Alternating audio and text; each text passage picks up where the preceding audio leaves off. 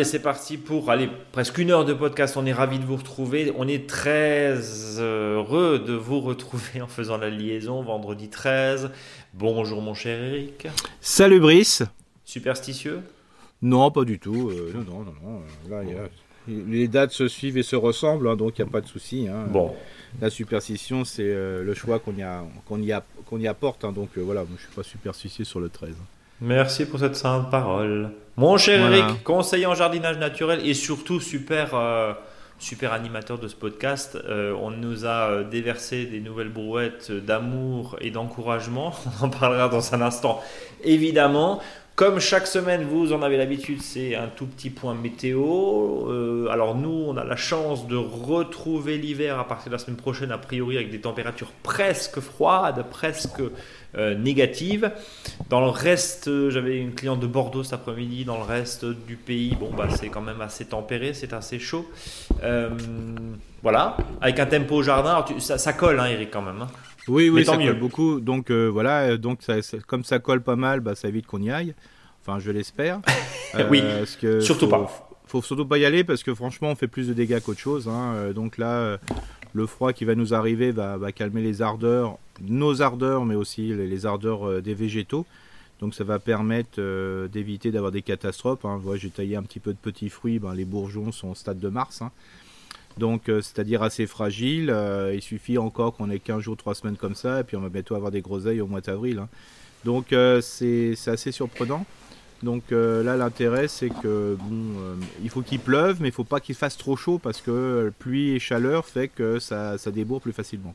Donc oui à la pluie, heureusement, on a la chance d'avoir une pluie quand même relativement diffuse, hein, qui est euh, plutôt positif, ça pour, pour les sols. Ça colle, donc on lui fout la paix au jardin, pour dire les choses clairement.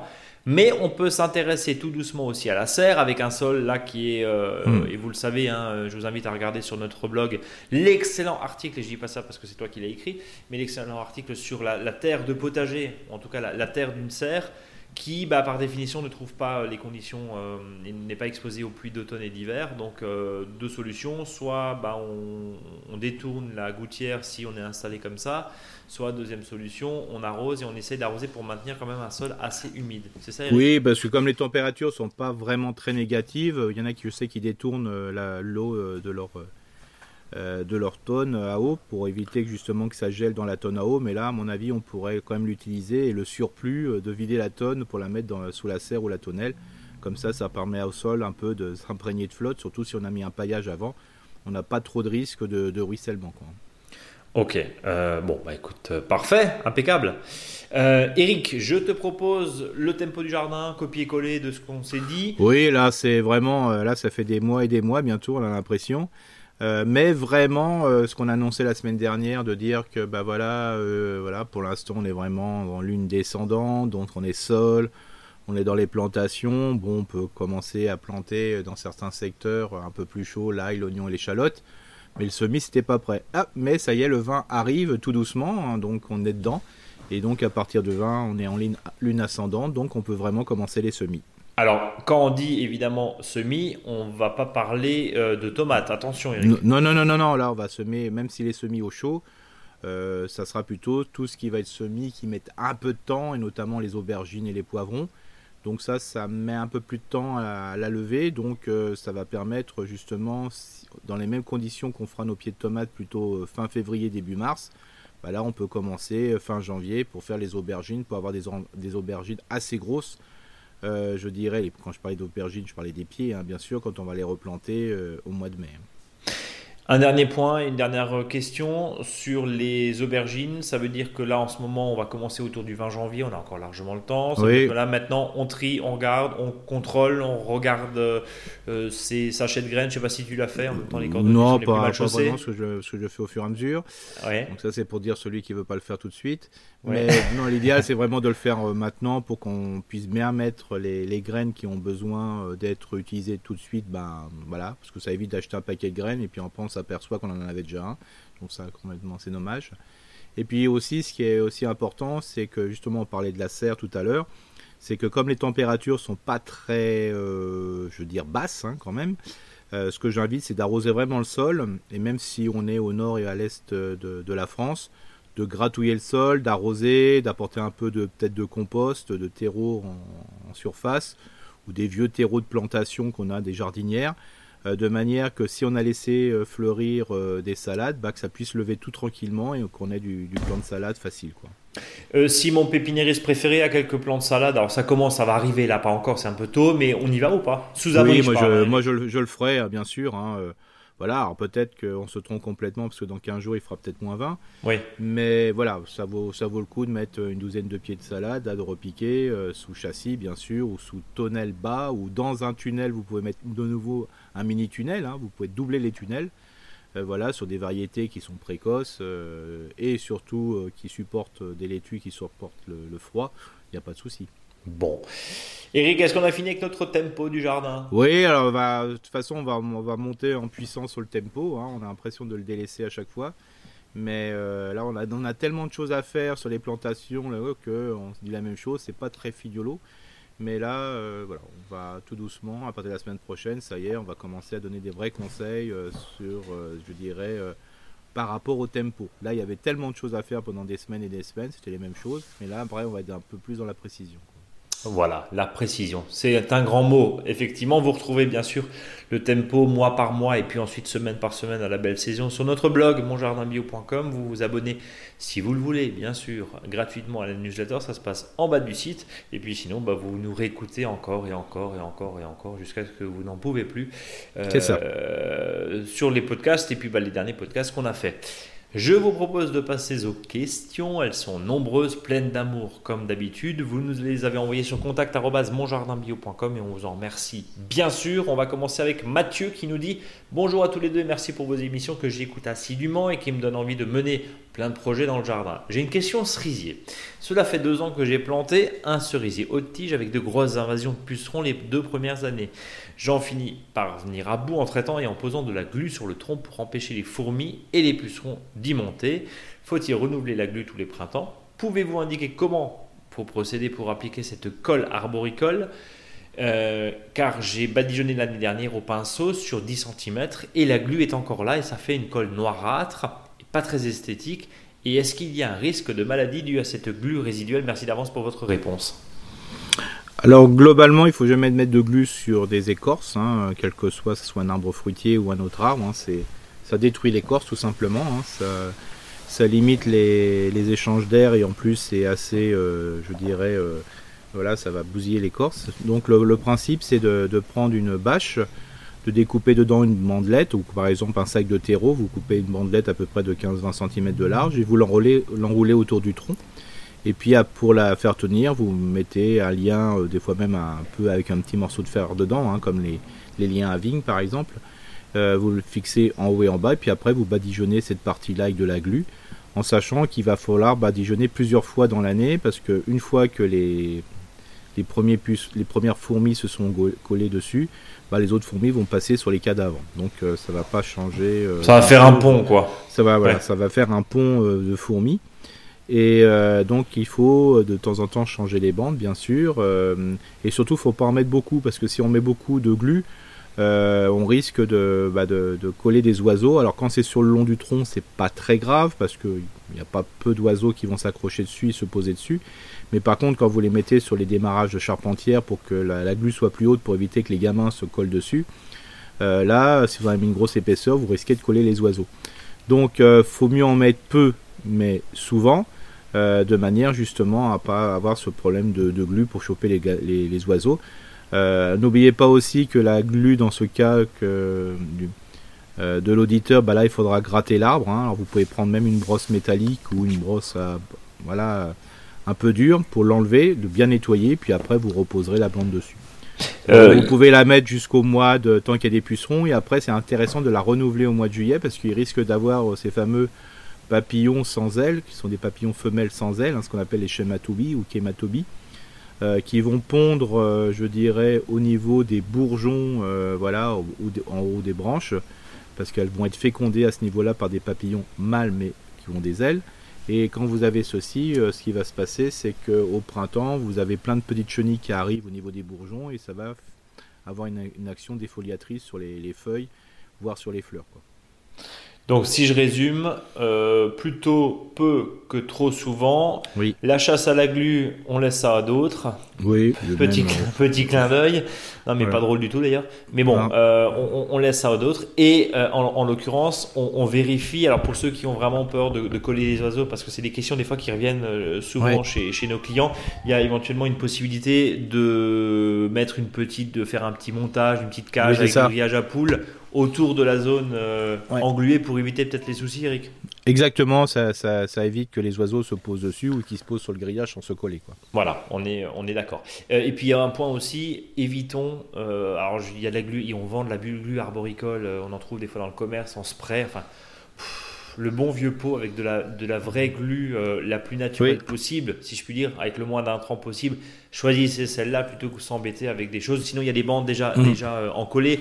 Mais euh, voilà, enfin attention aussi. Et puis, euh, comme disait Eric, euh, la, la, glu a quand même tendance à, à grignoter, à abîmer un petit peu l'écorce. Donc, pas de blague là-dessus. Il faut faire attention aussi. On est bon? Oui. Voilà, Mathieu. En tout cas, donc peu, mais souvent. On passe à Clément qui nous dit bonjour la team, on s'aime fort. Je vous écoute depuis peu, mais vous remercie déjà pour vos podcasts de qualité, vos conseils qui enrichissent les jardiniers et leurs terres. J'apprécie beaucoup votre façon de voir les choses, la préoccupation des enjeux environnementaux et climatiques sans pour autant porter un jugement agressif sur ceux qui n'en sont pas encore arrivés. C'est la bonne manière pour embarquer les gens plutôt que de susciter la division. Alors bravo, euh, juste pouce là-dessus. Clément, on, essaye, euh, merci déjà pour... Euh, pour vos commentaires et vos encouragements, mais c'est vrai qu'on essaye de ne pas être donneur de leçons. Tu le disais euh, il y a quelques semaines et régulièrement, j'essaie d'embarquer quand tu fais des conférences mmh. et quand tu... Je sais pas, on peut appeler ça des conférences, mais quand tu des échanges. Oui, des, oui, des échanges. T'aimes pas tellement de conférences, voilà. Ouais, parce que là, après, il y, a toujours le même personne qui parle. Hein, euh, oui. Ce plus intéressant. C'est pas du tout ça, Eric, pour en avoir, pour en mmh. avoir assisté. Euh, c'est pas du tout ça. Voilà, on est vraiment dans l'échange. il n'est pas au-dessus d'un pupitre, Eric. Il discute. Bref, si vous êtes dans en, Alsace, euh, ben, euh, donnez-nous et puis on vous donnera les dates de tournée. Mais, c'est ça. Tu es, plutôt dans l'échange.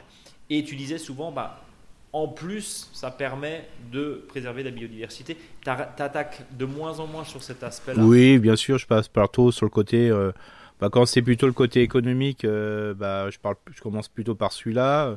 Quand c'est d'autres, c'est sur le côté plutôt fraîcheur, parce qu'on a trop chaud bah, je passe sur celui-là parce que de toute façon, euh, globalement, euh, quand on parle sur une démarche globale du jardin, on évoque tous les points. Donc on commence par un point ou par rapport à un autre.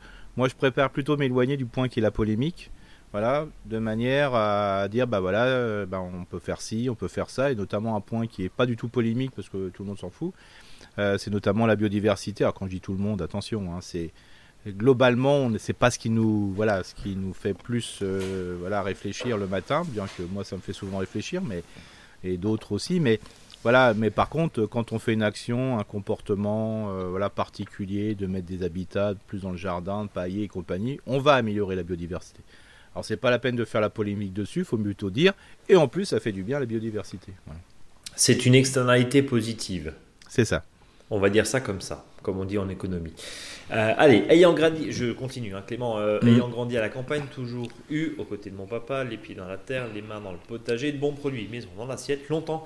Je m'en suis allié, phase d'études, premier job, etc. etc. avec euh, aujourd'hui la tête toujours dans les fichiers Excel de par ma profession, il m'est nécessaire de reprendre une bouffée d'air au jardin. Avec mon épouse, nous avons fait l'acquisition d'une maison il y a 5 ans, en pleine campagne du Loiret. J'étais d'abord euh, dans l'aménagement ornemental, hein, maison de 2015 sans aucun végétal. J'ai pas encore ma forêt rêvée, mais il faut laisser le temps. Euh, il faut laisser au temps faire son travail. J'aurais grand nombre de questions, mais j'ai donc travaillé à sélectionner celles qui me mettaient le plus important nous avons débuté un tout petit potager dans notre jardin. Il s'agit d'un petit espace malgré un grand jardin. En effet, la partie du terrain qui se prête le plus au potager, en fonction de l'exposition, en fonction euh, de, la, configuration, euh, ben, fait que j'ai une préférence pour un potager derrière la maison plutôt que devant. Cependant, la parcelle voisine, et c'est là où on attaque dans le dur, la parcelle voisine est un champ, agriculture non bio, de culture céréalière, et nous craignons alors de faire un potager pour manger des légumes propres et que ceci soit finalement impacté hein, et d'une certaine manière contaminé mmh. par les traitements effectués par l'agriculteur dans son champ. Avez-nous raison de nous en inquiéter, sachant qu'il respecte une zone tampon entre nos deux terrains, d'ailleurs qu'il laisse souvent en friche, et j'adore cette biodiversité qu'il nous apporte. On craint donc que notre potager soit impacté par les traitements, aérosols, infiltration des pesticides dans les sols. Nous avons pour l'heure décalé le potager, mais j'aimerais vraiment plus proche du champ. D'ailleurs, peut-être qu'à 20 mètres près, ça ne change pas grand-chose, hein, ça ne change pas la donne si on le cultive en bord du champ. Ma seconde option serait alors d'abandonner le potager arrière et de produire plutôt au milieu des plantes ornementales, car j'apprécie ce mélange. Je sais qu'à terme, cela ne me suffira pas et que mon besoin de travailler la terre prendra le dessus. Et donc, l'idéal serait d'avoir les deux zones, hein, zone potagère et mmh. production, mais mmh. à l'ornemental. Je vous remercie pour vos infos à vous écouter, signé Clément. En d'autres termes, comment on fait? Est-ce que d'une, il faut s'inquiéter? Première question. Oui, il faut toujours un peu s'inquiéter, parce que de toute façon, s'il y a une grande masse de pesticides à proximité, on est impacté. Hein. Euh, alors là, il faut savoir que c'est une pulvérisation basse, hein, c'est pas comme une, pulvérisation arboricole. Donc euh, l'intérêt, c'est de pouvoir mettre une zone tampon là, qui existe déjà de 5 mètres au moins, euh, avec une espèce de friche herbacée ou, ou sous arbrisseau qui peut-être en train de s'installer, mais souvent elle est herbacée. Euh, de mettre euh, par exemple une clôture euh, végétale avec des, plantes qui poussent assez rapidement, de la strate arbustive ou de la strate qui va jusqu'à à peu près 4 mètres. Et là, vous avez par exemple le noisier, le sureau, et là, il faut une plantation assez serrée, hein, tous les mètres, et sur deux rangées en quinconce, de manière à faire un véritable mur. C'est intéressant parce que l'hiver, il n'y a pas de, feuilles, donc ça permet de laisser quand même la lumière, et puis au fur et à mesure, ben, ça permet de, de faire une véritable barrière aux pesticides. Euh, voilà, bien que c'est pas suffisant parce que on sait très bien que même si l'agriculteur fait sûrement très attention et compagnie, euh, quand il tourne et haute, euh, bah, s'il y a un petit peu de vent et compagnie, même si en principe on ne doit pas traiter quand il y a du vent, même s'il y a une légère, voilà, très peu, bah, comme les gouttes sont tellement fines que bah, on risque d'avoir quelque chose. D'où l'intérêt de pouvoir faire tout de suite une protection. Alors c'est pour ça que dans un premier temps, bah, peut-être de le faire devant où il y a moins de risques, et puis derrière de, surplanter de manière à pouvoir s'écréer. Et en 3-4 ans, il y a déjà des choses qui vont apparaître. Alors bien sûr, en 7, 8, 9 feuilles, 8e, 9 feuilles, c'est beaucoup mieux. Mais déjà, il y aura déjà une jolie protection avec des plantes qui poussent très, facilement, sans taille, sans rien, simplement en plantant. Quoi.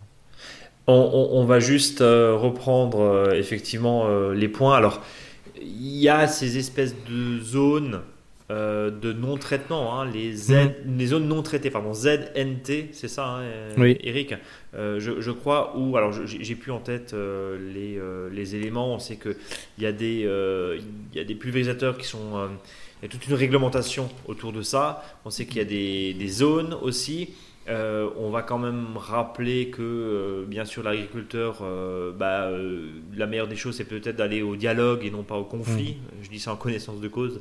J'ai des amis viticulteurs qui traitent en bio qui euh, se font et filmer, euh, et courser, euh, et criser systématiquement alors qu'ils font juste leur métier, toute proportion gardée. Puis on va quand même rappeler que derrière eux en vivent aussi.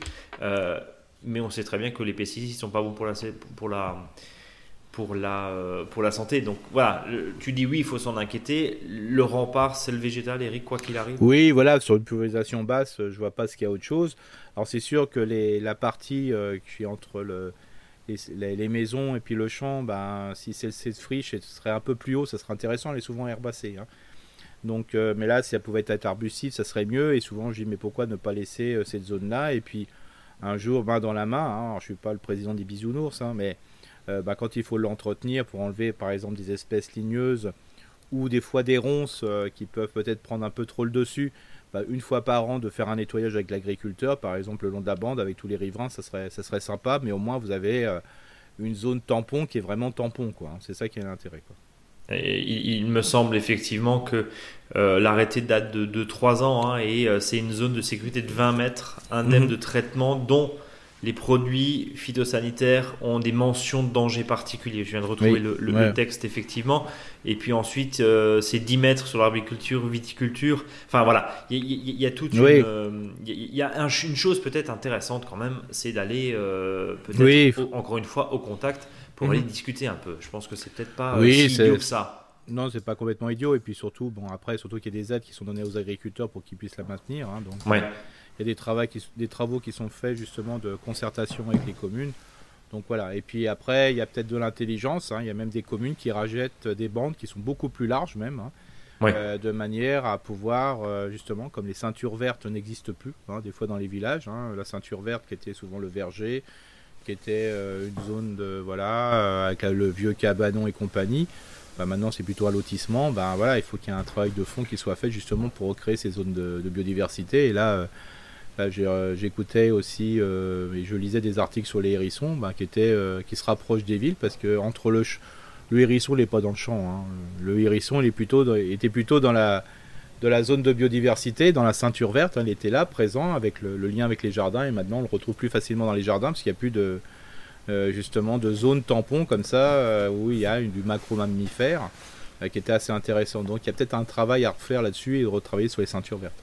Donc, de la biodiversité, une zone qu'on laisse dessus, pourquoi pas en concertation. C'est pour ça qu'autour d'un mm. pâté de maison, on sait que la problématique de l'agriculture, qu'on a des dents creuses, hein, comme on dit, mm. euh, un pâté de maison, une bande très étroite euh, de, cultiva, de, culture dessus, bah, c'est sûr que là, maintenant, avec les nouvelles législations, c'est un peu compliqué, ça peut crisper un peu les esprits. En même temps, c'est pas les habitants qui sont mm. fautifs, c'est la réglementation, mais en même temps, c'est quand même bien d'avoir cette réglementation parce que, euh, voilà, aujourd'hui, c'est compliqué quand même d'être exposé, sachant qu'on le sait, ce qui était peut-être moins le cas il y a 20 ou 30 ans, mais sachant qu'on le sait que c'est pas forcément euh, le top pour la santé de se prendre des pulvérisations sans encore une fois diaboliser tout ça, voilà, et surtout pas les agriculteurs. Je pense que c'est le message qu'on peut passer aujourd'hui. Eric, tu, voulais rajouter quelque chose par rapport à... Non, c'est très bien. Alors, il peut y avoir aussi une plante annuelle qui peut être intéressante entre des fois quand on veut qu'il y ait une petite protection, qui peut être pas forcément vis-à-vis des pesticides, mais par rapport à l'œil. Euh, persistant du voisin, c'est de mettre des topinambours hein, sur une largeur de 50 cm. Euh, ça pousse assez vite. Alors bien sûr, s'il y a des traitements qui sont de printemps, bah, ça suffira pas parce que le topinambour ne seront pas assez vite poussés. Mmh. Mais par contre, ça permet de, protéger les légumes qui sont plutôt en fin de saison. Euh, où là, des topinambours peuvent monter entre 2 et 3 mètres. Hein et ça fait ce qu'on appelle une clôture éphémère parce qu'au bout d'une année elle n'existe plus. Euh, je vais poser une question euh, très idiote. Euh, bien sûr, la largeur de ta et la profondeur de ta haie, j'allais dire défensive ou protectrice, pour, pour pas pour pas employer un, un phrasé et une sémantique trop guerrière, mais cette haie euh, de protection, on est d'accord, il ne faut pas que ça fasse 15 cm de large, il faut que ça soit un peu plus. ah oui, bien sûr. Bah bien sûr, euh, quand on met de la topinambour par exemple, c'est au moins du 50-60 cm, et si on met de l'arbustif, c'est sur deux largeurs. Alors n'oubliez pas, comme vous allez monter à plus de, de 2 mètres de haut, il va falloir planter à 2 mètres de la clôture. Voilà, ça c'est la loi. Euh, voilà. Par contre, entre la clôture et les grands arbustes, il peut y avoir des arbustes plus bas. Euh, justement, euh, de pouvoir respecter bah, les sous-arbrisseaux, les arbrisseaux et les arbustes. Hein. donc, euh, on peut aller dans, dans, les deux sens et optimiser le, la, la, façon de planter. Quoi. Une dernière question sur les solutions végétales en l'occurrence. Hmm. On sait souvent que les roseaux, euh, les roseaux, les bambous, tout, tout, ce qui est, tout, tout, ce qui est autour servent souvent de phytoépuration, Eric, dans des stations Dans des stations. Est-ce que le, risque, parce que là Clément nous parlait d'infiltration, de, problématiques de pollution du sol, est-ce que c'est euh, euh, utile ou bah, pas Alors, bien sûr, si tu en pente en dessous, c'est un peu compliqué, mais comment on peut faire? Bah Déjà, le système racinaire, quel que soit le type de racine, c'est super intéressant. Donc globalement, moi j'ai alors si on est du roseau, c'est vraiment qu'on a un terrain humide, donc ça je ne crois pas non plus. Les, mhm. les roseaux, c'est pas, enfin je veux dire tout ce qui est bambou et compagnie. Euh, bon euh, là faut éviter aussi parce que même si aujourd'hui il y a des variétés qui sont non traçantes, c'est un peu le bazar. C'est intrusif. Voilà, moi je mettrais voilà le bon sureau, le bon voilà le bon noisier, euh, des plantes comme ça qui sont un peu faciles. Voilà, regardez ce qu'il y a dans les arbustes, même du troène, hein, il y a du troène, voilà, du fusain, voilà, c'est facile. Regardons ce qu'il y a dans les haies champêtres aux alentours et, plantons ce qu'il y a. Quoi. Bon. Euh, les troènes, on en met combien? Bah là, je, comme dit, hein, c'est les plantations, c'est tous les 50 Tous, tous les 50 cm. tous les 1 mètre, 1 mètre. 1 mètre sur deux rangs. Et si t'en fais, si t'en plantes ça fait Citroën. Ça c'était pour la, ça c'était pour la blague je, du jour. Je t'attendais, je t'attendais. Bah, je sais que je sais que tu m'attendais forcément. Euh, voilà. parce que euh, un auditeur, un filet d'auditeur et qu'on salue, Franck, qui, nous disait qu'il n'avait pas compris la blague du bon coin. Voilà, un bon coin, c'est un angle droit. Bon, euh, donc on le salue. soit dit en passant, parenthèse refermée. On passe à Valérie, si vous le voulez bien, si tu veux bien, Eric. bonne année à tous, en particulier à vous deux, Brice et Eric, en vous souhaitant succès professionnel, beaucoup de plaisir et une bonne santé. Alors ici, entre le déluge et les coupes de personnel, pas joyeux le début 2023 après les feux de forêt à répétition. Maintenant, c'est le grand lessivage. En 25 ans de vie en Californie, je n'avais jamais vu ça. Valérie habite en Californie, je le rappelle, et nous écoute notre... fidèlement.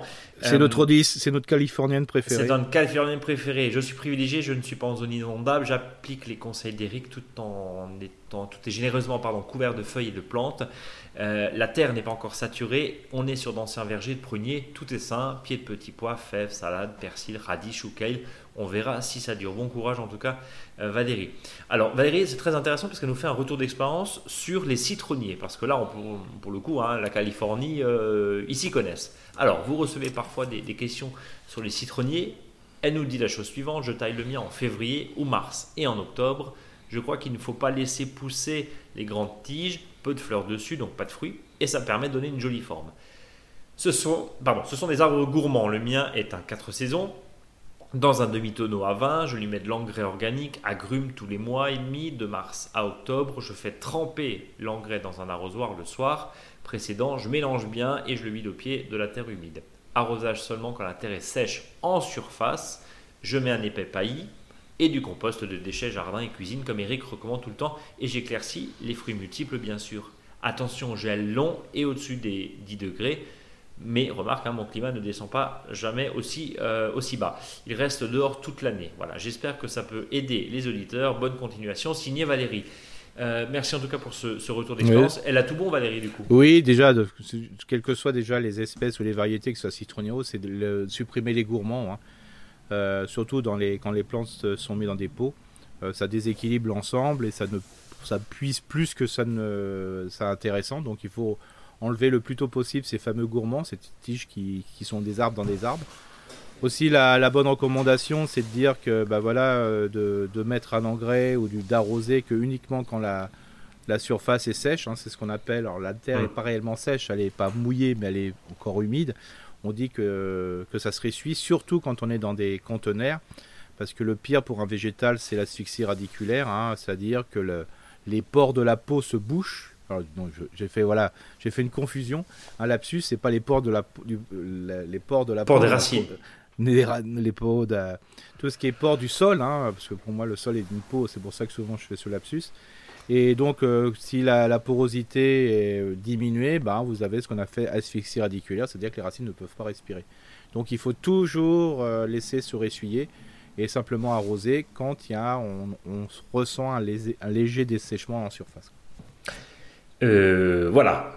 Jean-No qui nous dit bonjour, non pardon, hein, je passe à Jean-No qui nous dit bonjour Eric, pour sacrifier plaisamment à la tradition, la nature et ses lois gisaient dans la nuit, alors Brice dit et que Eric soit et la lumière fut.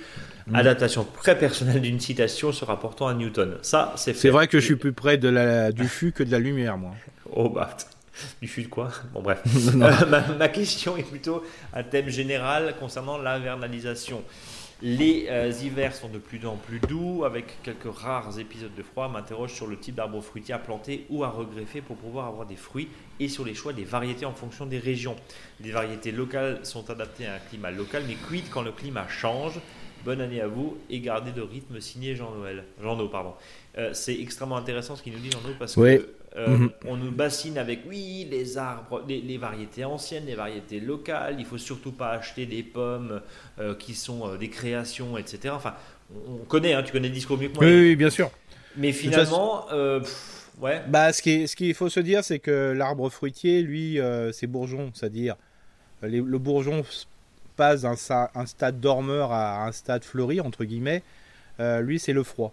C'est-à-dire qu'il faut, lui faut une certaine quantité de froid pour que les bourgeons puissent redémarrer. Il y a d'autres plantes, c'est la durée du jour ou de la nuit qui va faire que ça va l'influencer sur sa façon de démarrer ou pas démarrer.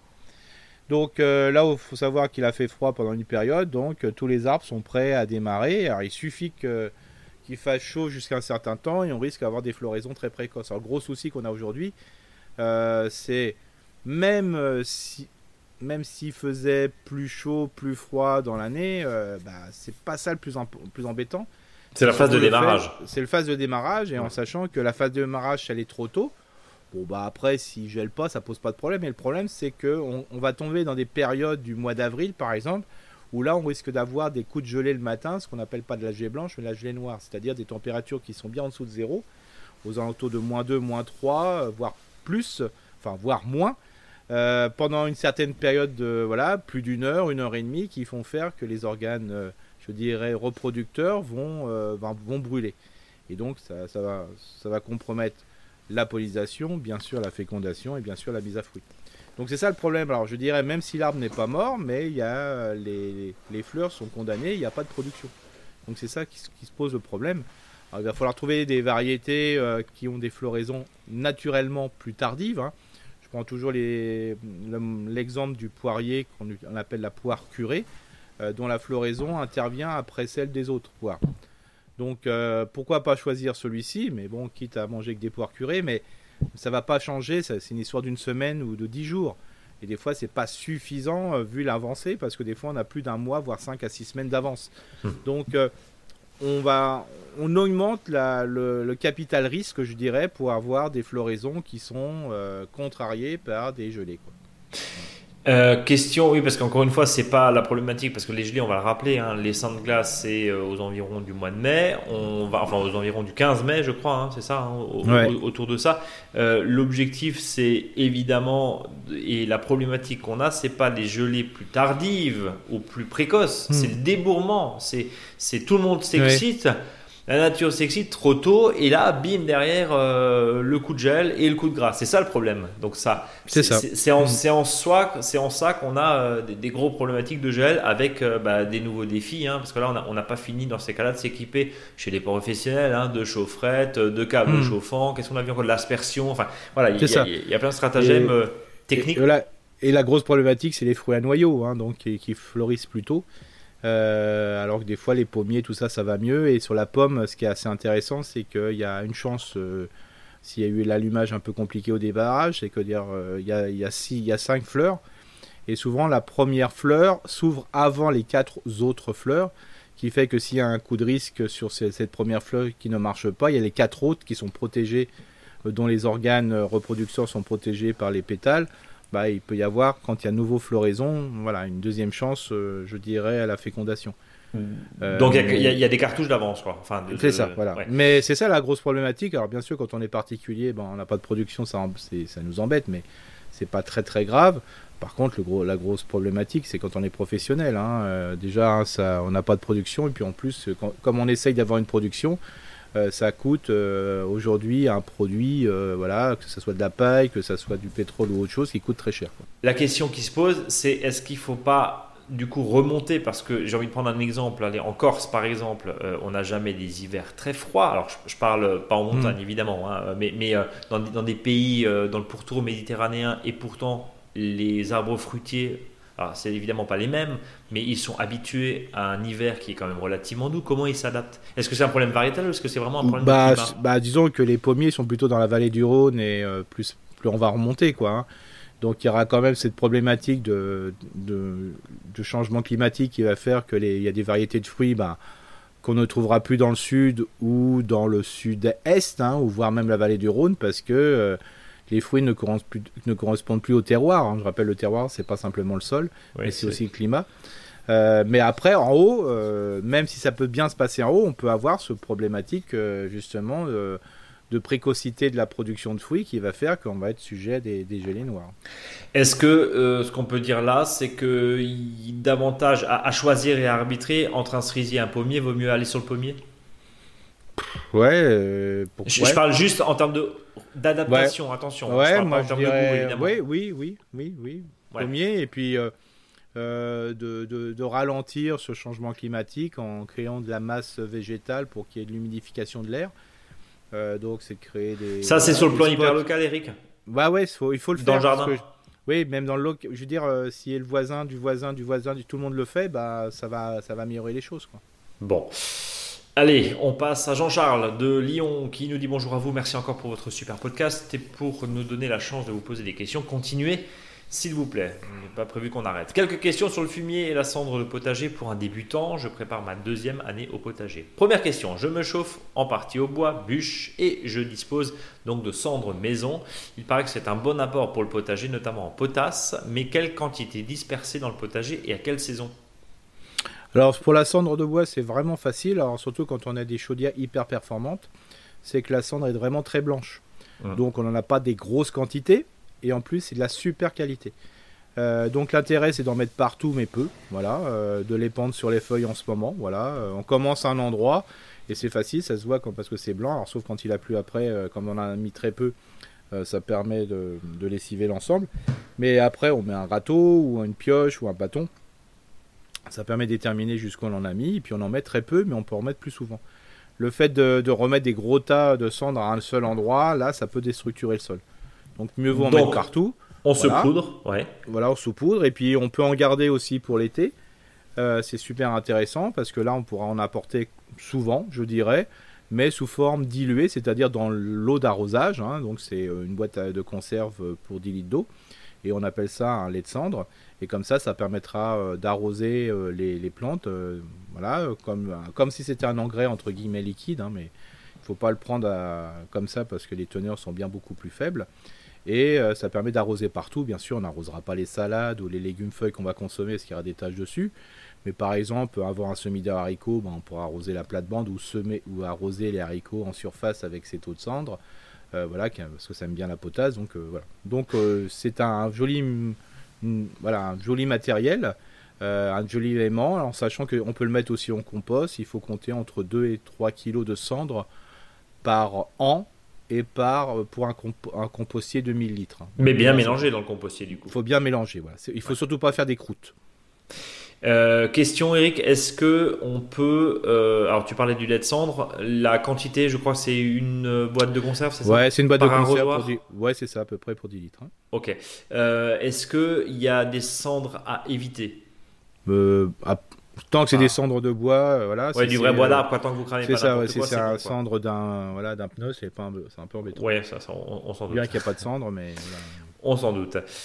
Euh, on part sur la deuxième question de Jean-Charles euh, de Lyon qui nous dit ah, mon, potager est paillé avec de la paille, donc ça déjà euh, tout bon, hein, Eric. D'accord. Je dois, je peux trouver du fumier de vache composté à proximité de chez moi. Mhm. À quel moment dois-je l'incorporer au potager et dois-je enlever le paillage d'abord ou je l'ajoute par dessus la paille? Et quelle quantité environ par mètre carré? Alors là, comme il a du, fumier composté à proximité, bah, il peut continuer de le faire composter chez lui. Donc comme ça, il pourra en apporter euh, toute l'année entre les rangs des légumes ou au semis, parce que le fumier sera bien décomposé. Et euh, par contre, il peut aussi le mettre maintenant. Il enlève la paille, la paille, il déshabille son sol, il met euh, la quantité de fumier, voilà, sur le sol, en sachant qu'il faut voilà, une grosse brouette pour 10 mètres carrés. Hein, voilà. Et puis après, on met de la paille dessus. Alors après, attention, si ce sont des les endroits où il y aura des légumes qui seront gourmands, euh, tomates, aubergines, courgettes, hein, tout ce qui est légumes, fruits pour faire simple ou courge coureuse, bah là il pourra en mettre beaucoup plus. Par contre, euh, si pour tout ce qui est carottes, euh, tout ce qui va être légumes racines entre guillemets, oui au fumier, mais il faut qu'il soit décomposé. Alors c'est même plus du fumier, en réalité c'est du compost de fumier. Ouais, et ça tu préfères évidemment, et on va le rappeler, l'ajout d'un fumier frais n'est absolument pas bon. Attention, extrême au topin notamment, Eric. oui, exactement. Ouais quantité par mètre carré Voilà, une grosse brouette pour 10 mètres carrés. Tu disais une grosse brouette hein, pour 10 mètres voilà, alors après, euh, quand c'est euh, du légume fruit, on pourrait même le mètre carré pourrait avoir une grosse brouette de, de, fumier frais. Hein. Voilà, c'est.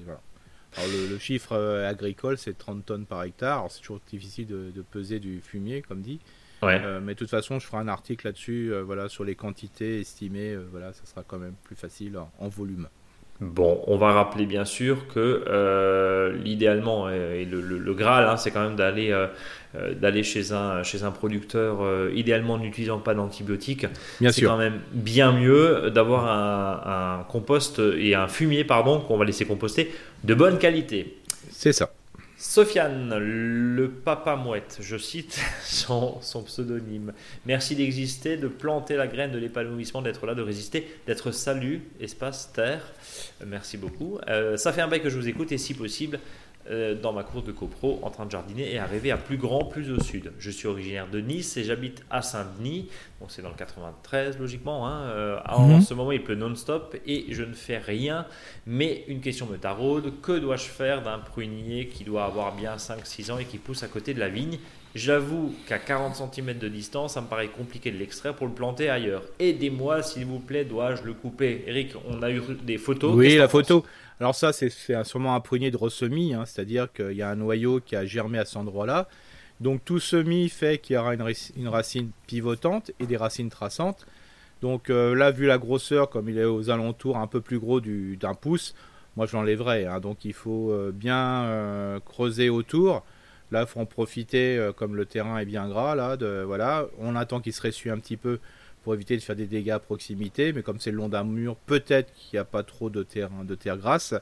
Et puis là, on peut le déterrer facilement. Alors il faudra enlever une partie du houppier, hein, c'est-à-dire de la partie supérieure, parce que comme on aura coupé quelques racines, pour qu'il démarre tranquillement, on met un joli piquet, on attache et puis c'est parti. Mais là, je l'enlèverai, hein, franchement. Bon, donc pas de panique. Deuxième question, cet automne, j'ai une production de courgettes niçoises importante. J'en ai laissé une grossière pour faire des graines.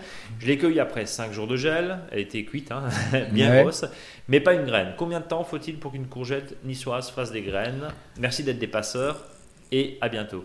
Euh, Alors, il faut savoir que la plupart de ces, légumes, ce, bah, ce sont des plantes annuelles, hein, donc en principe, il devrait y avoir les graines. Alors, deux, deux possibilités.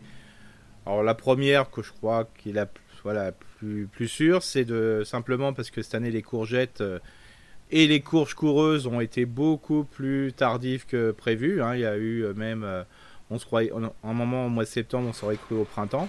Mmh. et donc, bah, le fait d'avoir laissé la courgette, on l'a peut-être pas laissé assez longtemps, donc les graines n'ont pas eu le temps de se former. Et c'est pour ça que l'auditeur n'a pas retrouvé de graines. Alors ça peut être ça, ou l'autre solution, c'est peut-être une variété, mais j'y crois pas trop quand même, voilà, variété plutôt euh, euh, de croisement, parce que ça fait quand même des graines, parce que s'il n'y a pas de graines, il n'y a pas de courge en principe. Mais voilà, peut-être que les graines ne sont pas venues comme il fallait, mais comme dit, je préférais plutôt la première solution, c'est-à-dire qu'on n'a pas été jusqu'au bout. Est-ce que euh, c'est une curiosité végétale du coup Tu disais mauvaise fécondation. Oui, c'est une mauvaise fécondation mauvaise fécondation où, euh, on a, où les graines étaient encore assez laiteuses. Et avec le froid, euh, bah, il n'y a pas eu de graines. Hein. Bon, c'est vrai qu'il y a des courges, il y a moins de graines dedans. Mais si c'est de la longue de Nice ou de la courge de Nice, en principe, il y en a pas mal. Hein. Bon. En tout cas, voilà, euh, Sofiane. Donc, si je résume euh, son propos, c'est un exemple. Bon, il faut dire que les, les, courgettes étaient un petit peu folles cette année. Hein, ah ouais, il y, a, y, a, eu au printemps, enfin. Euh, peu. peu, voilà, parce qu'il faisait trop chaud. Beaucoup de fleurs mâles et peu de fleurs femelles. Et puis après, quand ça s'est rafraîchi, bah, il y avait plein de fleurs femelles avec les fleurs mâles. Bah, ça a donné voilà, pas mal de courges. Et des vieux pieds ont, eu ont repris un coup de jeune, je dirais, au printemps de septembre. Euh, même quand euh, j'avais effectivement coupé des, des, vieux, bah, arrivés en fin de course, hein, ce qui est planté mhm. en général euh, au mois de juin, hein, c'est un, oui un, deuxième cycle, feuilles complètement épuisées, je les ai coupées, elles étaient pleines d'odium, et ben il y a des nouvelles pousses qui sont arrivées, et ça a donné des petites courgettes certes, mais, mhm. mais c'est quand même assez, assez fou, on est, on est d'accord. Eric, je te propose de passer un petit coucou à Ségolène qui nous dit merci pour vos deux réponses dans le dernier podcast du vendredi 6 janvier et euh, c'est, qui nous disait oui oui je vous écoute plutôt hebdomadairement ou en deux fois plutôt que quotidiennement. Et elle avait réagi euh, Ségolène sur l'orthoécologie. Hein. Mhm. On, vous invite à, retrouver euh, ce que ce que Eric a, schématisé là sur c'est peut-être une idée d'ailleurs hein, pour organiser un potager en cette année 2023. Eric, on mhm. passe à Marie-Pierre qui nous dit Cher Eric et cher Brice, pensez-vous que ce soit une bonne idée de garder des pots cassés pour empirer les allées du jardin et du terrain? La terre est argileuse, collante, elle avale tout. Merci une fois de plus, je ne peux plus me passer de vous. Bah, tant qu'elle Presque une déclaration là. C'est vrai. Tant qu'elle subit pas des pots cassés, ça c'est pas grave. ouais. Euh, mais c'est vrai que bon, là, ce qu'on appelle les tuiles, hein, euh, ça, souvent, bah, on le voit bien même dans des champs agricoles. Euh, bah, des fois, quand il y a eu euh, une chute de toit ou de la récupération de tuiles, les tuiles sont mises dans, les chemins. Hein. Donc ça, c'est une très bonne idée. attention des fois sur les poteries qui sont plus pointues et qui risquent des fois de crever je dirais le pneu de la brouette. Oui. Donc attention à ça. J'allais le dire. Et si tu tombes, si par exemple tu tombes, ça fait mal aux mains, quoi. Ça, voilà, c'est ça. C'est beaucoup plus tranchant que les tuiles, qui sont des fois des tuiles un peu plus grossières au niveau de la, de la casse, mais des fois les peaux c'est assez tranchant. Donc attention à ça. Alors bien sûr, pour éviter que, que l'herbe pousse à travers, il faut déjà avoir à peu près 10-15 cm. Donc on peut mettre des choses grossières euh, pour faire de l'épaisseur, et puis après finir par de la tuile pour faire plus joli si on aime bien ce côté un peu rouge. Hein. Euh, bien sûr. Géotextile en dessous Non. Non, pas nécessaire. Hein, pas, nécessairement. Enfin, je veux dire, après, euh, si tu as une bonne épaisseur, il n'y a rien qui pousse. Quoi. Parce que de toute façon, les graines pousseront par le dessus, par l'accumulation de terre qui va se mettre dessus. Quoi, hein. ouais. D'ailleurs, j'avais la question l'autre fois euh, d'une école qui me demandait est-ce que c'est une bonne idée de mettre entre les, les bacs euh, du broyat parce que justement, les gamins, bah, il y avait souvent de la boue. Bah oui, c'est la super bonne idée. Hein. Le broyat, c'est aussi top. Alors, même des fois, dans un chemin, pourquoi pas de mettre de bah, au fond, mettre des, briques. Hein. si on a un terrain qui est un peu lourd, comme ça, ça permet de drainer, puis après de, couvrir de, broyat dessus pour fignoler avec un déchet organique en décomposition qui fait que quand il va pleuvoir, ça va plutôt restituer la flotte sur les côtés. Et si vous avez un terrain qui est un peu trop spongieux, euh, l'idéal c'est plutôt de faire un engazonnement dans le cheminement, comme ça ça va faire ce qu'on appelle l'effet de mèche, comme ça ça va pomper un peu de la flotte et avoir un chemin qui soit beaucoup plus praticable. Et en gros, tu fais un chemin, un sentier pieds nus après. C'est ça. Mais pas, Dans les, mais pas dans les briques. Hein. Ah, mais pas dans les briques, non. Attention, évidemment. Euh, Ingrid, qui nous dit bonjour à nouveau à tous les deux. Voici en complément de mon mail du 1er janvier des photos de mon Feijoa. Il faisait déjà nuit l'autre jour. Euh, donc nous avons coupé rapidement mm. le petit palmier devant et souhaitons l'enlever complètement. Il semblait étouffer le Feijoa, hein, peut-être. Merci mm. encore pour vos précieux conseils et à vos joyeux esprits. Bon, voilà. oui, alors donc, euh, voilà, faut savoir que le Feijoa, c'est quand même un arbuste sur plus de 3 ou 4 mètres. Hein. Donc voilà, c'est vraiment un type très arbustif, donc il va enfin il va s'arranger de la place qu'on lui donne. Hein. Bon, en tout cas, on est bon euh, là-dessus. Mm. Et on va terminer avec une dernière question. Euh, j'ai pas, pardon, j'ai pas le nom, je sais plus si c'était Romain, pardon. Euh, avec une vraie question aménagement. Alors, bonjour Eric, bonjour Brice. J'espère que vous allez bien. Je voulais vous remercier pour votre podcast hebdomadaire qui m'apporte beaucoup j'ai découvert votre podcast il y a un mois et demi et je vous écoute semaine par semaine hein, depuis et sur ce que vous dites scrupuleusement. Je reprends aussi les podcasts des années précédentes pour me caler sur la bonne période et ça me fait trois podcasts par semaine. Dis donc, bon courage. si je vous contacte, c'est donc forcément, euh, j'ai donc forcément un problème dans mon jardin. Maintenant, regardez, il y a plein d'auditeurs qui nous souhaitent euh, beaucoup d'amour et qui hmm. nous disent plein de choses gentilles. Donc, euh, donc, il n'y a pas, il y a, pas de souci. alors j'ai fait venir un tractopelle. Euh, j'ai voulu enlever des graviers sur 300 mètres carrés devant ma maison, dont les précédents propriétaires se servaient comme parking. J'ai fait venir un tractopelle avec un voisin qui savait le manier. Il a enlevé 10 cm et j'ai fait livrer de la terre, que je pensais de la terre végétale. Mhm. Mais ça n'en est pas. Je pense plutôt à de la terre de terrassement. J'ai fait le test du bocal. C'est de la terre qui est sablonneuse ou sable-limoneuse. Potentiellement la même que chez moi, sauf que dès qu'il pleut, l'eau s'évacue pas et alors ma question est, est-ce que c'est parce que le gars est passé avec sa pelleteuse de 5 tonnes dessus pour bien aplatir et que du coup plus rien, plus rien ne passe? Est-ce que c'est la qualité de la terre qui est mauvaise? Est-ce illusoire à partir d'avril de semer un engrais vert pour décompacter avant de semer du gazon en octobre dessus? J'ai essayé de décompacter un peu à la grelinette pour voir ce que ça donne, mais c'est pas extraordinaire. Si vous avez des conseils pour améliorer, je suis preneur. Merci beaucoup pour votre réponse et vos conseils avisés. Alors je précise juste, nous a envoyé des photos. C'est une espèce de pâteau de joueur de boue euh, mm. euh, on a l'impression d'un enclos de, un enclos à mm. pardon, hein, mais enfin ça. Bah c'est C'est une pataugeoire, c'est une pataugeoire de, de boue. Voilà. Euh, qu'est-ce qu'on fait pour sauver la situation? Alors disons que, alors à la fois avant c'était un parking, même s'il y avait des gravillons dessus, bah, le sol a été tassé. Hein. Donc ça. mais donc c'est normal que ça descend pas. C'est vrai.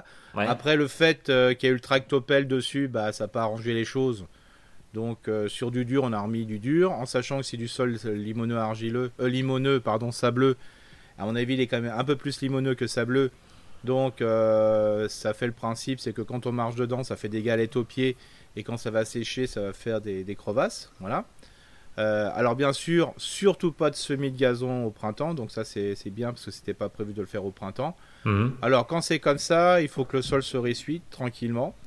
Euh, alors je sais que voilà, si la personne est, un petit peu, je veux dire, méticuleuse par rapport à, je dirais, euh, au lit euh, de semences qu'il veut mettre, donc ça veut dire que le sol faut qu'il soit bien plat. Et on sait très bien que quand on a mis de la terre, ben, le temps que ça se tasse, il peut y avoir des, des trous, des cuvets, des choses comme ça. Bon, alors moi l'idéal, moi je l'ai déjà fait sur un terrain comme ça, c'est de se mettre de la facélie et passer son temps à avoir de la facélie. Alors vous pouvez, pour égayer les choses, pour pas passer, passer pour une personne bizarre par rapport aux voisins, vous pouvez mettre de la facélie, un peu de moutarde dedans, comme ça ça fait du, violet et du jaune dedans. Mhm. Mais c'est la seule solution pour décompacter. Mais ça veut dire que là, le rôle d'un engrais vert est remplit pleinement sa mission. C'est-à-dire que ah oui, complètement. Oui, oui, parce que là, pour l'instant, il n'y a, pas de démarrage de plantes indésirables, mais ça risque d'en avoir. Alors, le fait de mettre un engrais vert dedans, et notamment la facélie qui est quand même assez efficace, oui, tu bloques quoi. Ça va quand même bloquer euh, la pousse. Euh, en plus, ça va faire joli, ça va apporter la biodiversité. Et, euh, en septembre, septembre-octobre, bah, le terrain il sera prêt. Quoi. Donc, si je résume, oui, on peut en attendant. Oui. en plus, c'est extrêmement mellifère, donc ça va bourdonner de partout, donc c'est une bonne chose. Ouais. Moi, j'ai déjà fait sur un terrain de voilà un gros gros voilà beaucoup de mètres. Je l'avais fait à la fourche. Hein. Mm. pardon, à la griffe, voilà, je suis mis comme ça. bah après, bon, faut, voilà, faut oser. Mais, mais c'est la seule solution, sinon ça va vous coûter une blinde. Hein. Vous pouvez faire venir quelqu'un qui va venir avec son petit appareil qui va décompacter le sol et compagnie, puis il se met derrière. Hein. Ça marche très bien. Hein. Euh, on le voit bien sur les terrassements, les travaux qui sont faits dans les communes. Mais bon, voilà, faites-le tranquillement. Voilà, vous ne serez pas déçus, ça sera génial. vos deux problématiques, c'est que ça soit pas lessivé, que ça colle pas trop, et surtout qu'il n'y ait pas de plante indésirable qui pousse, des adventices, parce qu'on ne sait pas d'où ça vient, peut-être un terrain agricole. Euh, donc voilà, il faut de la matière organique. les plantes, euh, je dirais, euh, type facélie et ajoutées avec de la moutarde, bah, vont apporter cette matière organique et en plus ils vont décompacter le sol grâce à ce système racinaire qui est puissant. Et en plus vont retenir évidemment l'eau pour le coup, puisque les racines de ces, hmm. de ces plantes vont aussi absorber et euh, en cas de gros orage, ça permet quand même de retenir un peu le hmm. substrat. Quoi. Il suffit qu'on est en, plan, en, pente, pardon, ça risque de partir. Eric, hmm. il est l'heure. Ouais. Il est l'heure de tailler la, il est l'heure de tailler la glycine. Ouais, parce qu'on n'avait même pas dit qu'on allait parler de la glycine. On n'a même pas donné le sommaire. Ouais, mais c'était c'était pour euh, voilà, c'était le côté cachotier. Hein. C'était on se Surprise. Voilà, surprise. Hein. Alors pourquoi la glycine? C'est parce qu'il y a pas mal de personnes qui me demandent euh, cette glycine qui pousse jamais au départ, ça ça démarre pas. Puis une fois que ça démarre, il y en a partout. Quoi. Donc euh, l'intérêt, c'est peut-être justement de la, calmer, en sachant que l'année dernière, justement, on parlait de changement climatique. Euh, il y a eu un gros coup de froid, je vois en région Est, euh, juste avant la, floraison, et a fait que bah, on avait cru que toutes nos glycines étaient mortes parce que avait tout était desséché. tous les bourgeons à fleurs étaient desséchés parce que justement le coup de froid avait fait que ça avait tout bousillé, pétales, sépales, enfin tout ce que vous voulez. Donc, euh, quand je dis pétales, hein, euh, on sait bien que c'est de la glycine. Hein, c'est des, c'est des inflorescences euh, voilà, qui sont plus proches du coup de la gueule de loup que, que de la marguerite. Hein. Hmm. Mais ces pétales transformés étaient complètement desséchés.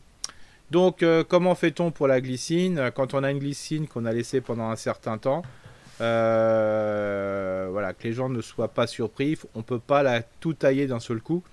Euh, il faut revenir sur les axes principaux, hein, les, grandes tiges principales, d'année en année. Mais si on le fait tranquillement tous les ans, euh, le principe c'est, euh, je parlerai plutôt de la taille d'été tout de suite, c'est que dès qu'il y a un grand rameau, il faut le couper de moitié ou d'enlever les deux tiers. Voilà.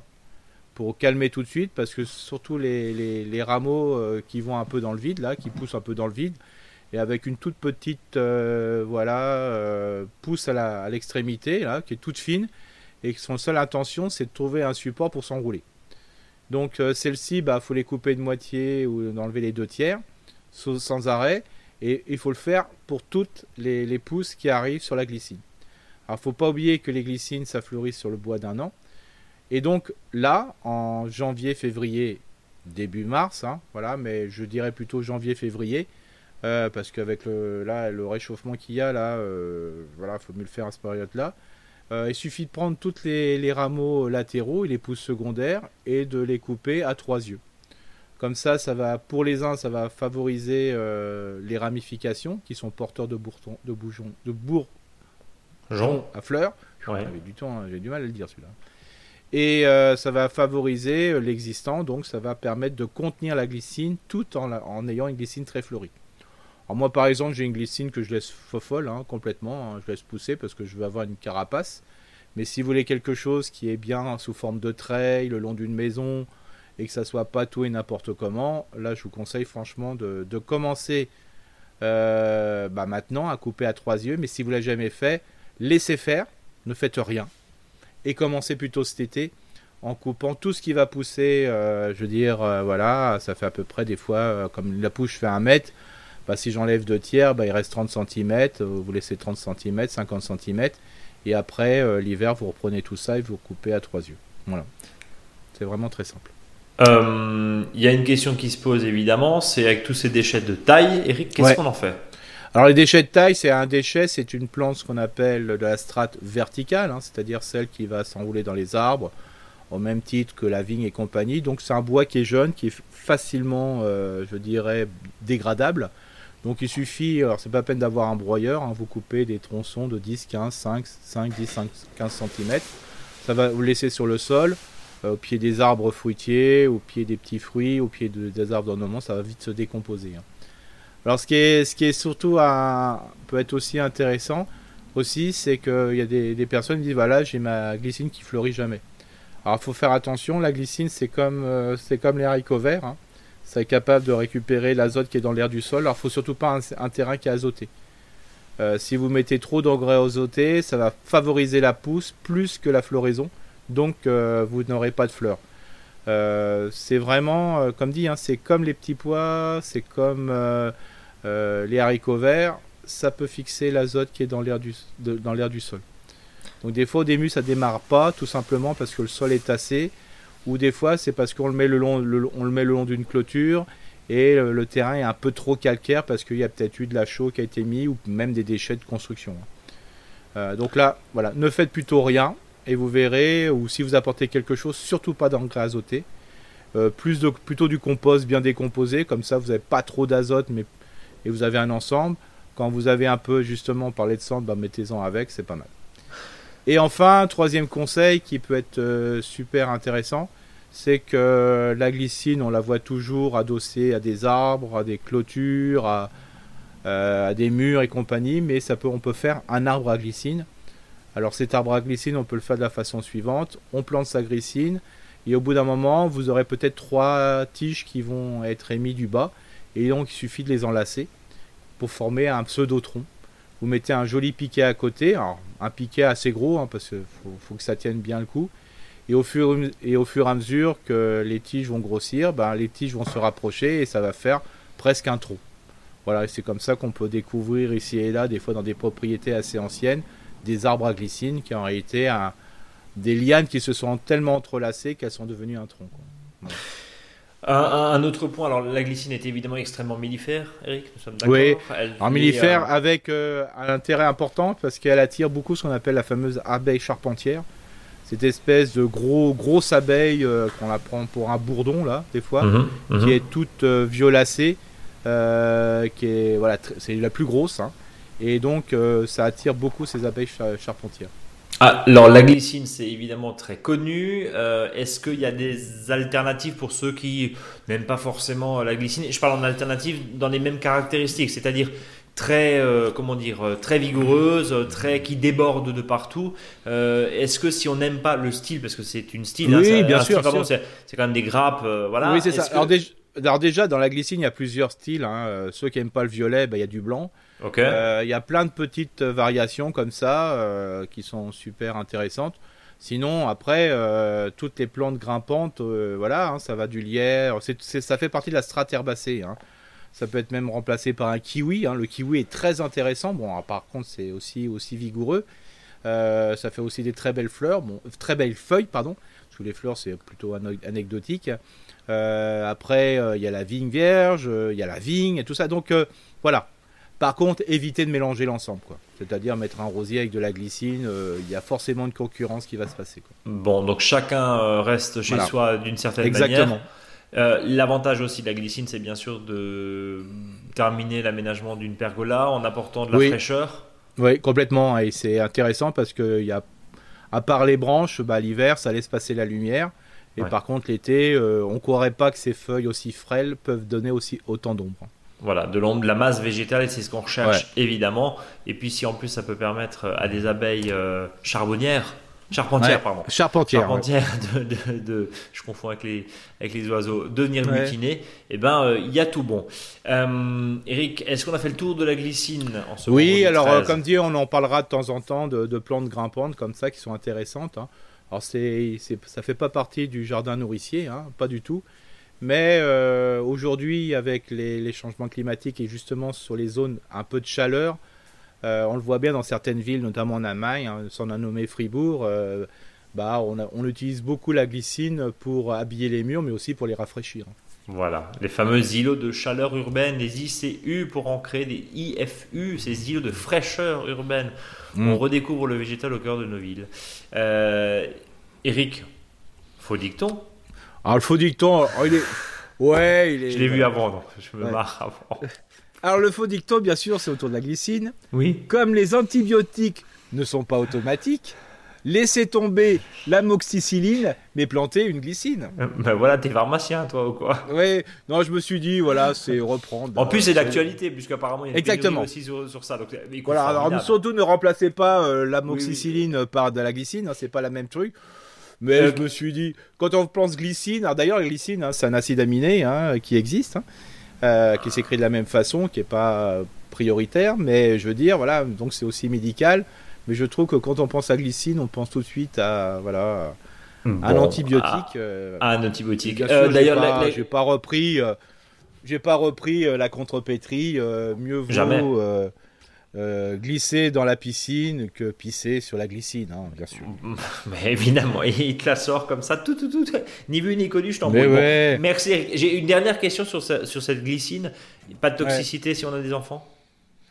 Bah, faut éviter, euh, comme beaucoup de plantes, euh, voilà, faut éviter de manger les graines, quoi. Hein. Bon, mangez pas les graines, mais, je veux dire, il a pas. Mais, surtout, les parents ne prenez pas vos, vos enfants pour des débiles. Hein. Franchement, euh, des fois, on fait oh, des... non, Bonsoir à tous les parents. Oui. Mais non, mais c'est pas ça. Mais ça m'énerve des fois quand on dit oui, il faut pas mettre une plante toxique et compagnie. On leur apprend. Les enfants sont pas débiles, quoi. Ils vont pas, voilà. Et puis même souvent les, les, les graines, bah, c'est pas forcément mortel à 300%. c'est mais on est que demi-mort, c'est ça? Oui, non, mais c'est pas ça. Mais, mais souvent, là, quand on voit les mesures de protection, euh, la nature sauvage a fait tellement peur qu'on va mettre n'importe quoi. Et après, euh, quand on est allé. On est non, mais là tu, parles, là, tu parles des écoles maternelles. Parce que je me souviens très bien de cette expérience-là où tu m'en as parlé. Tu as déjà poussé un coup de gueule. Au bout d'un moment, il faut arrêter parce qu'il faut pas que ça bah oui. faut pas que ça soit toxique. Et puis, faut pas que ça ouais, et puis après, quand on a le même végétal, après, il y a trop le même pollen. Donc, on va avoir des allergies au pollen. On va avoir Voilà, et c'est là, à mon avis, euh, c'est beaucoup plus dangereux qu'un taxus. Hein. Bon, allez, ça c'est dit. Merci Eric pour ce dernier coup de gueule, ce dernier souffle à la fin de cette euh, longue émission. On espère très riche évidemment. Les trois choses à retenir. Au-delà de tailler la glycine, bien sûr, rendez-vous sur notre blog, hein, abonnez-vous à notre newsletter, euh, rendez-vous sur Facebook, Instagram. Euh, notre ami Maxime diffuse de nombreux conseils sur Instagram, donc n'hésitez pas à mm. partager, à nous envoyer vos messages d'amour ou pas sur contact.monjardinbio.com. Contact.monjardinbio.com, c'est plus simple. Hein. Envoyez-nous un mail avec éventuellement des photos si vous voulez. Ça nous permet aussi de contextualiser. Dites-nous aussi, donnez-nous votre climat, hein, la notion de terroir, qui euh, bien sûr c'est le sol, mais c'est aussi le climat, parce que la réponse d'Eric ne sera pas forcément la même en région parisienne que euh, dans le pourtour méditerranéen ou à Bordeaux. Donc tout ça est à prendre en compte. D'ici là, évidemment, prenez soin de vous. Merci pour votre extrême fidélité. Nous, on donne rendez-vous la semaine prochaine. Eric, le mot de la fin. Bah, une contrepétrie, hein, bien sûr, parce que c'était trop bon. Hein. J'ai peur. Aujourd'hui, on sait très bien qu'au niveau international, la Chine est l'ami du Pakistan. Et on vous laisse là-dessus. Allez, à vous cognac G comme, salut à tous. Salut tout le monde.